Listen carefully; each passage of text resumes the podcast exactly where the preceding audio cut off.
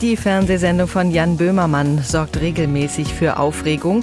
Die Verbindung von investigativem Journalismus und Satire ist häufig brisant. Seit Ende 2018 wissen wir, im ersten Revier der Frankfurter Polizei in der Innenstadt gab es offenbar ein Problem mit Rechtsextremismus. Als dort der Staatsschutz wegen der NSU 2.0 Drohschreiben an die Frankfurter Rechtsanwältin Bascha Yildiz ermittelt hat, stießen die Ermittelnden auf rechte Chatgruppen ihrer Kollegen. Gruppen, in denen rassistisch, antisemitisch, homophob gehetzt wurde, in denen Menschen mit Beeinträchtigungen verächtlich gemacht wurden. Nun hat der Satiriker Jan Böhmermann vom ZDF-Magazin Magazin Royal die Inhalte eines dieser Chats veröffentlicht. Er wolle erfassbar machen, was es heißt, wenn von diesem rechtsextremen Polizeichat die Rede ist, heißt es auf einer extra eingerichteten Internetseite. Unsere Gerichtsreporterin Heike Berufka hilft uns jetzt ein bisschen beim Einordnen. Heike, ist das neu, was dort zu lesen ist? Nein, das meiste nicht, aber was schon neu ist, jedenfalls für mich, sind diese extremen Vergewaltigungsfantasien eines Beamten, die der ganz offensichtlich hat. Und in der Tat ist Böhmermann gelungen, was er gesagt hat, jedenfalls bei uns, die wir uns damit äh, professionell sozusagen beschäftigt haben. Er hat das Ganze wirklich erfassbar gemacht. Er hat erfassbar gemacht, wie unglaublich zynisch gehetzt worden ist in diesem ja nur einen Chat, das gab ja noch mehr. Und das ist extrem schwer auszuhalten. Alle Menschen, die ich kenne, die das vorher schon wussten, haben abgebrochen zu lesen, weil man das wirklich kaum aushalten kann. Und die Frage, die ich mir auch am Ende stelle, ist, wieso ist da eigentlich offenbar niemand aus diesem Chat ausgestiegen? Jedenfalls liest sich das an keiner Stelle ähm, diese, dieser Chats, die man da nachlesen kann, so, als hätte irgendeiner mal Zweifel geäußert. Nun hat es zwar fast vier Jahre gedauert, bis im Frühjahr 2022 endlich die Frankfurter Staatsanwaltschaft das Ermittlungsverfahren abgeschlossen hatte und Anklage gegen drei Polizisten und eine Polizistin dieses Reviers erhoben hat. Aber einen Prozess gab es immer noch nicht. Warum?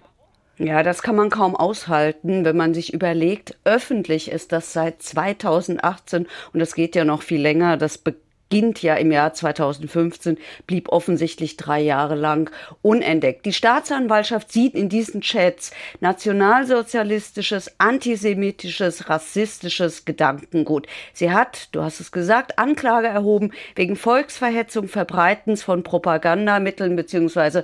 Zeigen von Kennzeichen verfassungsfeindlicher Organisationen. Nur ist die große Frage immer in diesem Verfahren, ist das öffentlich passiert?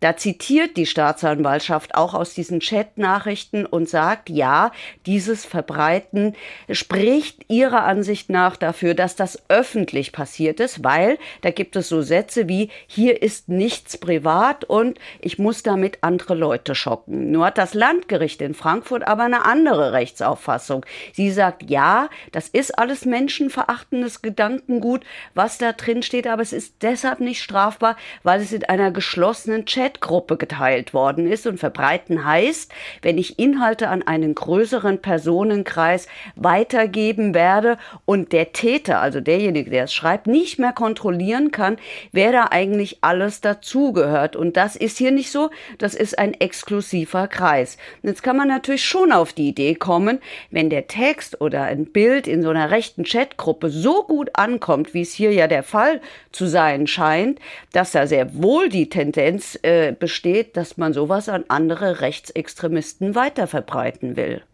Was heißt das denn jetzt? Wird die Sache noch weiter verfolgt oder passiert da gar nichts mehr? Oder was müsste deiner Meinung nach passieren?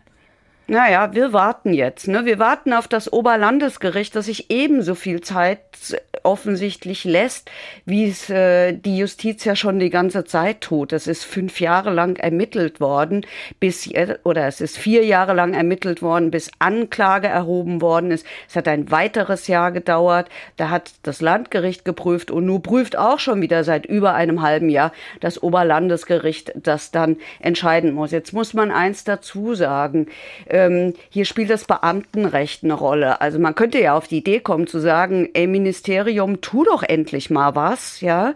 Ähm, diese Beamten beziehen zum Großteil noch ihre Bezüge. Das kann man alles nicht so besonders gut aushalten. Aber das Beamtenrecht sagt sozusagen in Kurzform, wir können erst solche Leute entlassen, wenn das Strafrecht komplett durch ist. Und darauf müssen die in der Tat warten. Und das hängt alles. Und wir wissen nicht, wie lange das noch hängen wird. Aber natürlich wünschen wir uns schon eine klarere Sprache aus dem Ministerium, wie wir es zum Beispiel bei der Entlassung der, des, der, der SEK-Beamten erlebt haben, wo im Verhältnis, ich betone im Verhältnis, äh, es um Geschmacklosigkeiten gegangen ist, die die da ausgetauscht haben. Solche Chat, Chats gab es da nicht.